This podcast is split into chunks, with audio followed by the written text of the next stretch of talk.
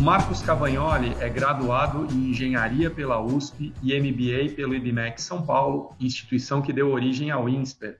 Entrou no mercado financeiro na virada do século e nunca mais saiu, tendo alcançado cargos de diretoria e C-level em bancos internacionais, grandes bancos nacionais e fintechs também.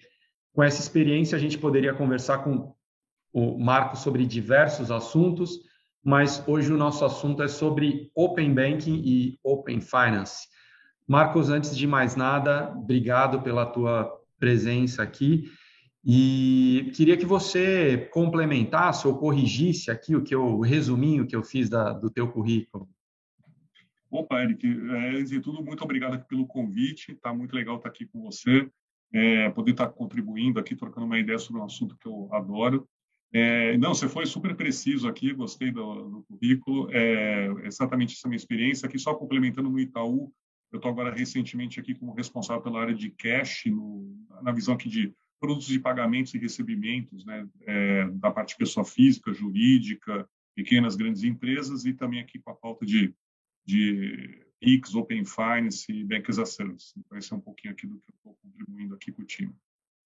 Maravilha suponhamos que eu fosse cliente do mesmo banco há uns 20 anos, que é verdade, tá? E esse banco, então, ele possui todo o meu histórico, né, de, de cliente, de bom ou de mal pagador, né? E se eu migrasse para um outro banco, é, eu começaria a criar essa minha, esse meu histórico praticamente do zero, né? Do zero ou praticamente do zero. Com o Open Banking, o que, que muda? Praticamente aqui, Erika, a tua, primeiro agradeço aqui e fico feliz que seja cliente e que continue.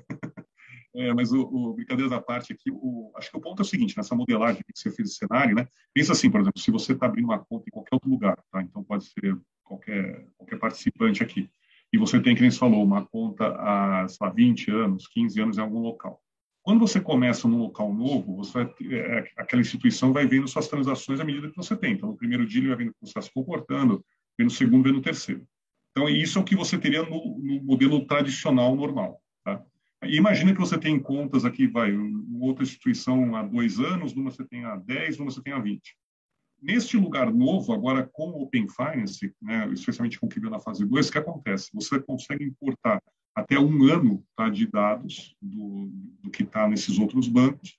Então, aquele banco que estava, ou na instituição participante, para ser mais preciso, que tinha uma, uma, um histórico teu, né, que eu fiz aqui na simulação com você, de dois dias, ele passa agora a ter uma informação do quê? De um ano de três outras instituições que você decidiu compartilhar o dado.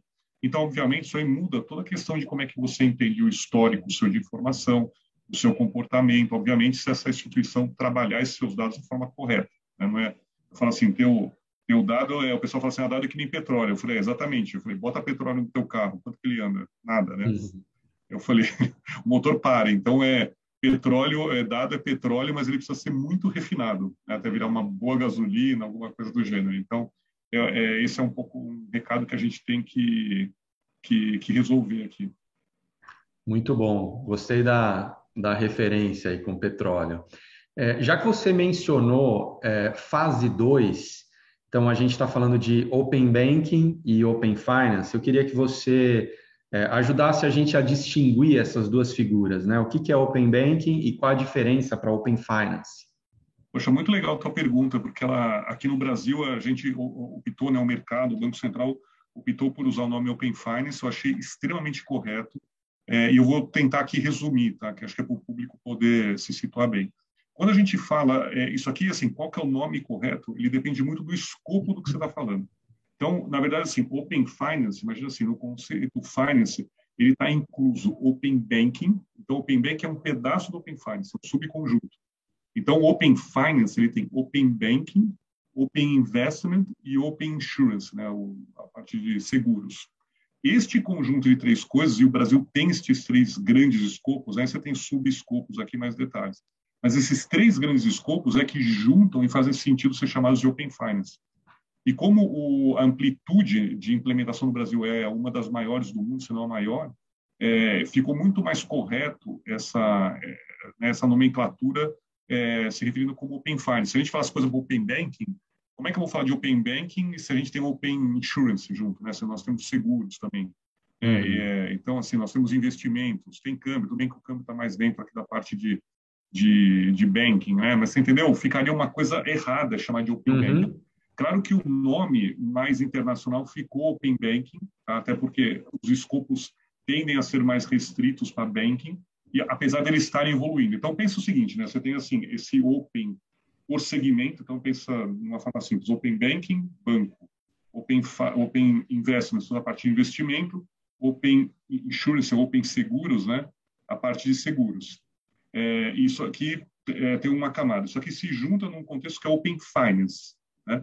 E já se discute no mundo, até acho que é legal compartilhar aqui, a gente tem essa abordagem também aqui, então, que é o conceito do OpenX, que é você, na verdade, você vai começar a ter com o tempo, é o quê? É um grande fluxo de dados dos clientes. Né? Então, imagina, se você começa a compartilhar uma decisão do cliente, né? isso depende das esferas regulatórias, mas imagina que você começa a compartilhar dados de outros comportamentos da sua vida. Então, pegar um exemplo aqui. Se você está compartilhando comigo é, dados sobre a sua questão de saúde, né, e com isso construir algum tipo de benefício ou produto melhor com você. A gente está fazendo aqui um Open Health, né, um uhum. Open Saúde, a gente pode estar tá fazendo um Open Telecom, a gente pode estar tá fazendo um Open né, Delivery, né, que já foi falado, você pode ter um Open é, você pode ter N Opens, né? Você pode ter Open é, Utilities, porque você pode partilhar dados das suas contas de utilities, né? De, por exemplo, de água, luz, energia, como eu falei, telefone. É, isso sempre assim, numa ótica cliente, né? De, de do cliente, de novo, com esferas regulatórias distintas, mas que você pode construir uma visão de dados cada vez mais 360. Né? Então, hoje o que nós temos aqui de escopo formal né, dos reguladores é o Open Finance. Mas eu acho que a tendência é o, é o mundo evoluir para uma visão de Open X. Legal. Na prática, vamos voltar para o Open Banking, né? então, subconjunto aí do, do Open Finance. É, na prática, que tipo de dados e informações são compartilhados e como é que é feito esse compartilhamento? É, a, a, minha questão aqui é o como é, é a partir de um sistema central, né? existe um sistema central recebendo essas informações, ou é, existem interfaces ponto a ponto, né? interfaces padronizadas, mas a, a, a interface vai ser ponto a ponto. É, como é que está sendo operacionalizado isso? É, o, o, primeiro é o seguinte, é, como, é que, como é que funciona? Né? Você perguntou um pouco de tipo de dado né, que está sendo compartilhado. Então, assim, como a gente vê aqui no contexto, vamos falar da, da fase 2 aqui, que já está já tá implementada em, em, em, fase de maturação, né, que é, é, normal, aí, dado toda a complexidade do, do sistema. É, por exemplo, o que é interessante para o público ter mais consciência? Você vai poder compartilhar dados de saldo, dados de extrato, né? Você tem outros dados, por exemplo, dados também das transações de cartão, por exemplo, que você faz. Né? Então, dando aqui um exemplo prático, assim, para tangibilizar, você vai ter, então, por exemplo, você vai ter um tipo de produto que você vai criar o que se chama de agregadores. O que, que é isso? Então, num banco, pegando, por exemplo, sei lá, no caso do Itaú, o IT, você vai poder ver saldos e extratos de outros bancos no seu app, no app só. Então, é uma uhum. forma de fazer banking, né, de fazer transações, de, de gerenciar a sua vida no banco, bem diferente. Porque o que você está acostumado? Você entra num banco, numa instituição financeira ou de pagamento, você vê os dados dela. Né? Então, se eu tenho em quatro, eu vou ter que entrar em quatro lugares para ver. E agora você vai ter toda uma reconfiguração de mercado, que é todo esse pessoal agregando informação do outro, claro, nunca de uma forma autônoma, não é eu que decido agregar a sua informação. Então, uhum. Então, existe um processo todo de consentimento. Então, o primeiro ponto é que tipo de informação? Acho que a grande legal ficar na cabeça são as informações transacionais, é saldo, extrato, transação de cartão. Isso aqui já dá um bom exemplo aqui de conjunto de informações e que são muito próximas do dia a dia das pessoas que elas vão poder compartilhar. Tá? O que, que é importante saber disso? Aí você perguntou um pouco do como. Tá? Um ponto importante para ficar na cabeça de todo mundo, sempre é baseado mediante autorização do usuário. Isso é muito importante. Todo o conceito do Open Finance e do Open Banking, ele se centraliza na questão de empoderamento do usuário e consentimento do usuário. Ou seja, eu, instituição financeira A, não consigo pegar seu dado da instituição financeira B, a não ser que você explicitamente autorize que informação, por quanto tempo, né, de uma forma bem clara. Tá? Então, esse é o ponto é, é, essencial e toda a lógica do sistema, da segurança do Open Finance, né, da regulação, foi desenhada em cima disso. Tá? Para ser um sistema seguro e permitir essa questão. Porque às vezes o pessoal me pergunta, ah, não, Marcos, então o banco A já está pegando a minha informação do banco B? Eu falei, uhum. não, não tem isso, né? Eu falei, o banco A pode perguntar para você se você quer trazer a informação do banco B. Aí você vai ter que fazer um processo. Então, então imagina assim, na perspectiva do cliente, ele sempre está autorizando. Tá? E na hora que você olha na, na, perspectiva dos participantes, vamos imaginar que você tem dois participantes quais, quaisquer aqui, tá? duas instituições. Imagina assim, você sempre tem uma jornada de saída de dado, a gente pode chamar de outbound, para ficar mais fácil, e uma saída de e uma jornada de entrada de dado, concorda? Então vamos pegar um uhum. exemplo aqui, eu estou aqui, eu quero puxar o seu dado Eric de algum lugar. Então o que, que eu vou fazer? Você vai entrar no meu app, certo? De repente do Itaú, e aí eu vou te falar, olha, você quer trazer dados do instituição A, B, C e D? Você vai falar, puxa, quero, eu quero trazer tal dado de tal instituição. O que acontece? O, né, o processo do OpenBank, ele joga você para outra instituição. Então, quer dizer, eu, eu estou iniciando um processo de entrada, de inbound. Eu quero puxar seus dados de outro lugar. Isso daí você vai escolher, você daí vai ser redirecionado, tudo via os sistemas, né? para, para a instituição da qual vai sair o dado, então para ela vai ser uma jornada de saída. Você vai lá entrar com toda a autenticação que você precisa necessária, vai autorizar pelo prazo, o tipo de dado que você quer, e aí sim isso aqui trafega o quê? Por APIs, com todo um sistema de segurança que tem por trás. E é vai desse dessa instituição aqui para, né, que a gente chama de instituição doadora de dado, que tem a saída, o outbound, para a instituição que está recebendo né, a, a, a instituição recebedora a instituição que está tendo um fluxo de inbound. Sempre uhum. você aqui no meio. Esse é o, uma forma que eu diria assim, acho que fácil, né? Ao mesmo tempo, eu estou tentando aqui ser simples, mas ser bem preciso de como é que vai ser a jornada. É essa, tá? Então, não existe jornada de compartilhamento sem autorização, revisão do, do, do usuário. Não existe. Tá? Muito bom, importantíssimo. Importantíssimo. É, porque como é um assunto novo, isso aqui é, é bem, eu gosto de falar aqui do assunto, porque, assim, é um assunto novo, já tem um nome em inglês, né, que é, é complexo, né, o Brasil pouquíssimo, né, então a gente tem que entender como é que o, o brasileiro, a brasileira, né, seja desde uma pessoa mais vulnerável, mais simples, até uma grande empresa, como é que a gente traduz isso, né? Então, é, e é uma coisa que não é usual, né? A gente não está acostumado uhum. a falar de compartilhamento de dado, nunca houve isso. Então, imagina, você passou, que você falou, 20 anos, 30, são décadas, às vezes, para algumas pessoas, né? Sem ter, e mesmo para alguém mais jovem, tem alguém mais jovem que tem conta bancária, sei lá, dois, três anos, também ele não cresceu no ambiente onde, né? Talvez assim, a quem está com cinco anos, quando quando é quando quando for abrir conta do banco, alguém com 10, aí sim ela já vai estar tá numa situação natural de Open Finance, OpenX. Mas ainda assim, para a população economicamente ativa que a gente tem no Brasil, é uma tremenda novidade. Então, o valor da gente educar, estar tá próximo, junto com o cliente para dar a mão para ele nesse momento, né? então é extremamente importante. É. Então a gente tem, tem falado muito assim, o que, que é dado, o que, que é segurança, porque como é que eu posso, tipo, né? a gente está falando aqui sobre segurança de dados, mas eu e você sabemos o que é dado, o que é segurança, concorda? A gente sabe os efeitos de não ter segurança.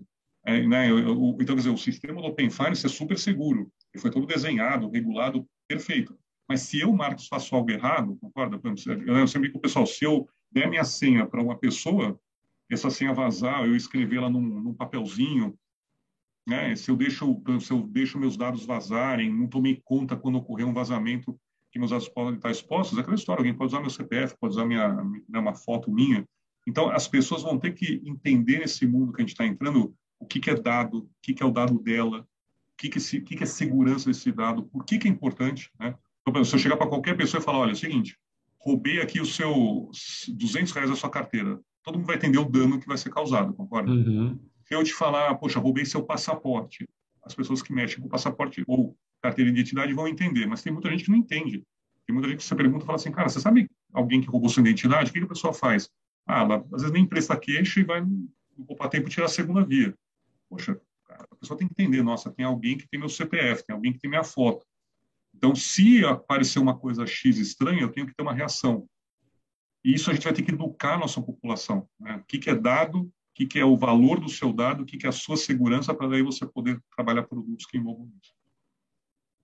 Entendendo um pouquinho sobre os, os custos desse processo, eu imagino que teve um custo é, de início, né? um custo de implantação, de criação dessas, dessas APIs, tanto para os bancos tradicionais como para os novos entrantes aí, para as fintechs, né? E depois, mesmo depois de implementado o Open Finance, imagino que a gente ainda vai ter algum, é, algum custo de transação, algum custo por compartilhamento de informações, né? É, queria que você falasse um pouquinho sobre esses custos, tanto na visão dos, dos grandes bancos, que hoje são os maiores detentores de informação, como na visão dos, dos menores, que nesse início de jogo aí, eles têm menos informação e vão estar mais consumindo ah, os dados do, dos, dos bancos grandes. Não, então, você tem, você tem um custo de setup né, de, de, de, da estrutura toda que foi rateado aí entre os, os players iniciais. Você tem depois um, um, custo transacional, né, que depende do tipo de chamada que você faz, frequência, recorrência. O que é importante saber, tá? Eu não vou entrar aqui em valores, nada, porque como é, são coisas que estão em discussão, uhum. acho que não uhum. faz muito sentido mas com uma arquitetura. Então, assim, você tem um setup que foram assumido aqui pelos, pelas empresas, é, faz parte aqui da, da né, do jogo aqui da, da modernização do sistema, do, do sistema financeiro. É, e aí o que acontece? Você tem uma parte que é um custo por chamada, né, que você vai ter, mas é importante que tenha uma franquia que é de graça, por pessoa, por número de chamadas, né, por... Então, assim, tem uma, tem uma franquia aqui interessante que é de graça. Então, você só começa a poder cobrar na hora que passa desse ponto. O que, que é importante, tá? Não existe custo para o consumidor. O custo é entre as instituições, né? Então, assim, né, você, Eric, compartilhando a tua informação da instituição ao, ao, para a B, você não tem custo nenhum. Tá?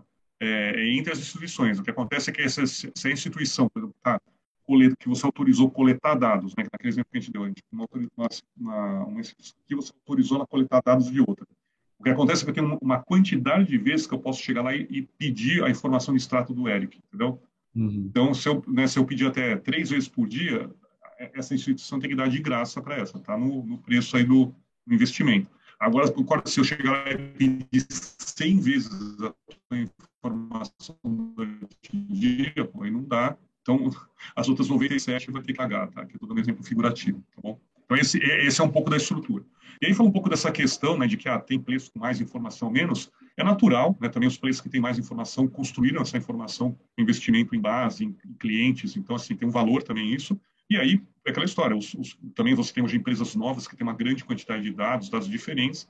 Quem vai regular isso é o consumidor. Quer dizer, você, Eric, né, o consumidor, pessoa física, jurídica, decidindo com quem que ele quer compartilhar o dado mediante o benefício que ele vai sentir e a segurança que ele vai perceber nesse processo.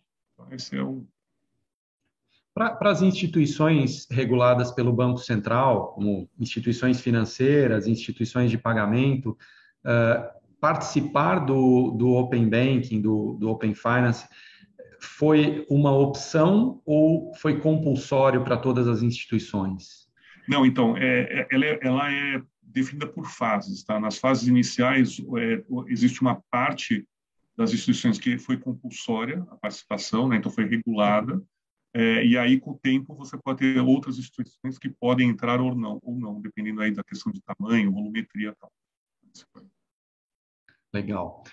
Uh, e como você acredita que vai ficar o mercado, é, como que ele vai ser afetado pelo Open Finance no sentido de concentração, também no sentido de colaboração, né? Hoje a gente tem é, é, muitas instituições que são bastante verticalizadas, né? E com Open Finance pode ser que, que, que aconteça, um, que, que um ambiente mais colaborativo, né? Uma instituição fazendo um pedacinho do processo, uma outra fazendo um, um outro pedacinho, né? Uma concedendo crédito, outra trabalhando mais com, com pagamentos.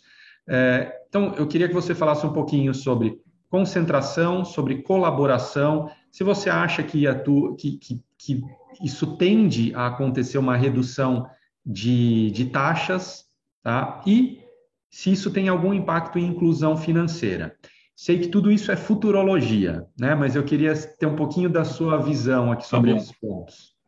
Bom, eu, eu, talvez eu comece um pouquinho de trás para frente, tá? Sem dúvida vai ajudar, acho que aqui na questão de inclusão, é, porque isso está motivando né, os serviços financeiros ficarem mais, por exemplo, apeisados, estarem mais modernizados. E quando você evolui para esse tipo de coisa, você naturalmente começa a criar sistemas que são mais, mais fáceis, mais baratos, é, mais participantes. E aqui tem, né, o Brasil tem um tamanho que tem lugar para todo mundo. Né? Então, é, eu, eu, vejo aqui que a inclusão deve aumentar, porque quando se fala de inclusão, assim, às vezes você tem, né, o tipo de visão de inclusão é tem uma conta bancária, uma conta de pagamento ou não, né? Ou tem um produto financeiro, um produto financeiro ou não.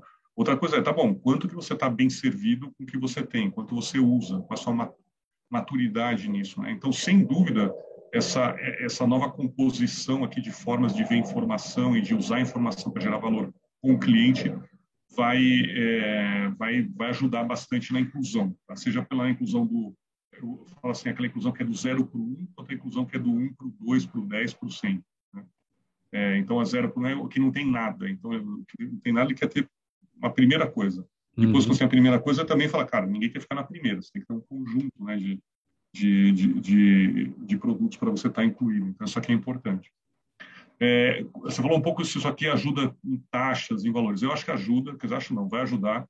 Isso aqui é, é para mim, assim, a gente não sabe exatamente o timing, mas é natural, porque pensa assim, na hora que eu, que eu tenho mais informação sobre o Eric, eu posso te dar uma oferta melhor. Que, na verdade, é, por exemplo, pegando aqui uma coisa que é, que é crédito, né, que acho que talvez a coisa que todo mundo pensa mais imediatamente.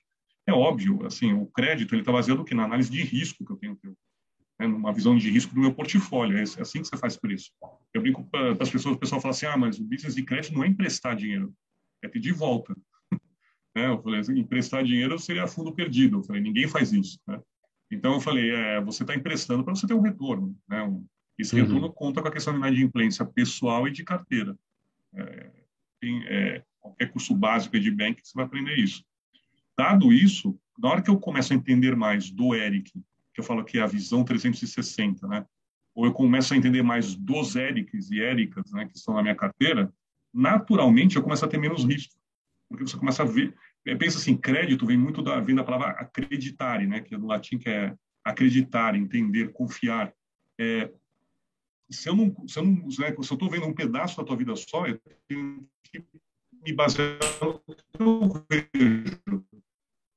Na hora que eu começo a ver duas vezes mais, três vezes mais, ou né, 360, eu saio de 90 graus para 180, poxa, peraí, eu já posso acreditar mais, eu posso acreditar mais em você. Né? Então, naturalmente, eu posso te emprestar mais, te diminuir taxa. Isso vai ser uma uhum. geral no mercado. Então, vejo claramente que é um, dos melhores efeitos que vai ter aí a médio prazo. Claro que no sistema tem que amadurecer, mas acho que a gente já vai ver início, meio do ano que vem, já boas mudanças aí de propostas e, e inclusão aí de, de pessoas, tá? Eu vejo um pouco esse é o grande aqui, o, o, grande ângulo que a gente tem aqui de, de melhoria. E aí, efeito assim sobre concentração, colaboração. Primeiro, assim, colaboração, ela, deve intensificar, né? A própria estrutura para qual o mundo de serviços está indo, de serviços financeiros inclusos, é o quê? É uma abordagem as a service, né? Você vende serviços e você compõe os serviços. Então, quando você fala o próprio Bank as a Service, né, que a gente trabalha lá, é nessa abordagem, você compõe serviços, APIs, e, de repente, é o seguinte, eu preciso, para, imagina assim, trazer para o Eric um certo valor, imagina que você precisa do valor A, B, C e D juntos. Eu tenho API para o A e o B, e o C não tenho. Ué, eu posso comprar essa API, juntar aqui e te entregar o A, B e C. Eu ganho, meu parceiro ganha, você ganha. Talvez esse parceiro seja só parceiro, talvez ele seja uma competição, né? ele, ele coopera comigo, às vezes ele compete comigo, às vezes. Eu também, às vezes, eu posso cooperar com alguém, competir com alguém. Então, esse sistema, né, esse ecossistema, ele vai ficar bem mais complexo bem mais fluido em termos de composição de valor. Grande chave, o pessoal me pergunta, fala, cara, grande chave é assim, é você fazer o valor com o cliente, é o desenho de valor com o cliente. Fala, se eu desenhar o que você precisa, e aí, na história, eu faço, eu chamo alguém para agregar junto, tem horas que fazer sentido eu estar junto de alguém, né? todo mundo vai sair ganhando. Né? Você, você otimiza o sistema. Quem não tiver essa conexão com o cliente vai ter um problema, porque você não vai nem conseguir vender serviço, nem compor serviço para entregar. Então, é, essa para mim é a grande chave. Né? A gente vai entrar num momento de profundo relacionamento com o cliente e, de novo, naquela linha, né? não é fazer para o cliente, é fazer com o cliente. É, e aí, concentração, não sei, acho que quem define concentração é o, é o cliente, né? Ele bota, uhum. ele concentra os produtos dele onde é ele mais gosta. Então, assim, é, se a, isso aqui pode ter algum efeito de, de, de redistribuição de concentração? Pode, mas acho que a gente vai ter que esperar para ver quem quem é que vai fazer o melhor produto com o cliente. Quem fizer melhor com o cliente vai ter mais cliente mais transação. É isso que a gente acredita. E a gente vê muito mais oportunidade positiva do que de perda. Isso aqui é importante. A gente vê muito mais vezes a oportunidade de crescimento, de aumento de relacionamento com os clientes atuais, de, melhor, de ter mais clientes do que perda. De, perda. É, com certeza. E, e, e uma, um, um, movimento de desconcentração, ele não significa necessariamente perdas, né? Ainda mais porque a gente está falando de um movimento que a gente acredita que está fazendo crescer o mercado. Né? Então, se a gente está ocupando um pedaço do mercado que não existia, é. um monte de gente estava fora do mercado, Exato. esse mercado está crescendo. Então, Exato. mesmo que tenha um efeito percentual de desconcentração, isso também não, não é necessariamente perda, é. né? E o, o, por isso que eu, eu, quis começar pela questão da inclusão, né? E, e, ter, e, ter, e falar dos dois tipos de inclusão, o zero para o um e o um para o resto. Eu acho que tem muito espaço do zero para o um e do um para o resto. Então, acho que vai ter, vai ter um bom espaço aí para todo mundo crescer. Legal. Minha última pergunta, Marcos. É, se você fosse um investidor, agora tirando o chapéu, chapéu. aí de, de Itaú, se você fosse um investidor qual segmento fintech, que tipo de empresa você gostaria que tivesse no seu portfólio em função do Open Finance? Legal. Olha, uma pergunta muito legal, muito difícil, ao mesmo tempo muito simples, mas eu, eu vou eu vou respondê-la aqui de uma forma bem direta e eu não posso citar, obviamente, né, nomes, mas é, eu acho que eu posso dar alguma, alguma visão pessoal aqui. Primeira coisa, é, você tem que ter no teu portfólio, em cima de tudo que a gente falou, quem conseguir compor visão e valor de cliente, relacionamento, de uma forma muito intensa, muito clara, vai ser quem vai ganhar esse jogo. Tá? E esse jogo, que é? Então, primeira coisa, tem é, assim, empresas que tenham muita conexão com o cliente, que saibam fazer produtos com o cliente, que saibam botar o cliente no centro para compor o que ele precisa. Essa empresa vai, vai ter um poder incrível.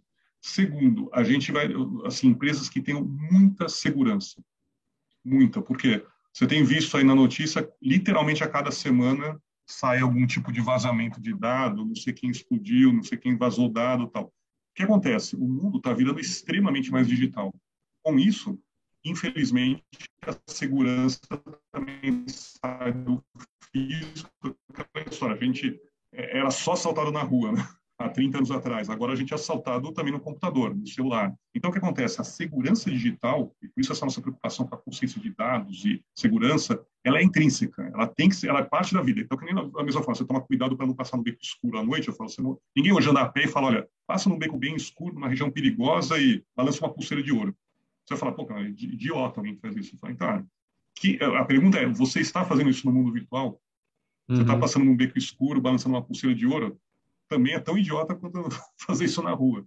Né? É, então, assim, as empresas, o que, que é o beco escuro que você não pode passar? Empresas que. Então, quais são os becos claros? Empresas que têm uma profunda, intrínseca e estruturada preocupação com segurança. Essencial isso aqui. Tá? E, a, e a, então, é, é assim, cliente, segurança, tecnologia, né, assim, que tem investimento, que tem estrutura tecnológica parruda, forte, que aguenta volume, que aguenta transação, que aguenta os intempéries da, é, financeiros. A gente está vendo agora, né? sobe taxa de juro. Poxa, quem que está aguentando o tranco? Quem que não está tendo desvalorização? Né? Eu falei, eu falei, é, isso aqui não é corrida de 100 metros. A grande dica que eu dou para o pessoal é assim, corrida de 100 metros, tá bom, é para quem quer ficar treinando ali no dia a dia, não vai e vem. Pensa assim, vencedores no long run, quem que vai estar tá aqui em 2025, quem vai estar tá aqui em 2030? É essa, quando você fala assim de carteira de investimento, é, né, eu falo assim, eu, eu não sou day trader, né? Uhum. Então, assim, quando você olha numa visão de médio e longo prazo de criação de valor, cliente, segurança, tecnologia, estrutura financeira no sentido de parrudez, de poder aumentar os intempéries. Quando você olha essas quatro coisas, poxa, se, se, tem essas quatro coisas no que está no teu portfólio, né, a tua probabilidade de ter sucesso é alta. Eu acho que eu, eu, eu, consigo, eu consigo ser direto sem citar nomes dando essa reflexão aqui para as pessoas. Muito bom, Marcos. Obrigado pelo, pela conversa. Acho que foi muito esclarecedor, ajudou bastante. Valeu. Tá bom. Te agradeço pelo convite. Muito obrigado, viu? Valeu. Valeu.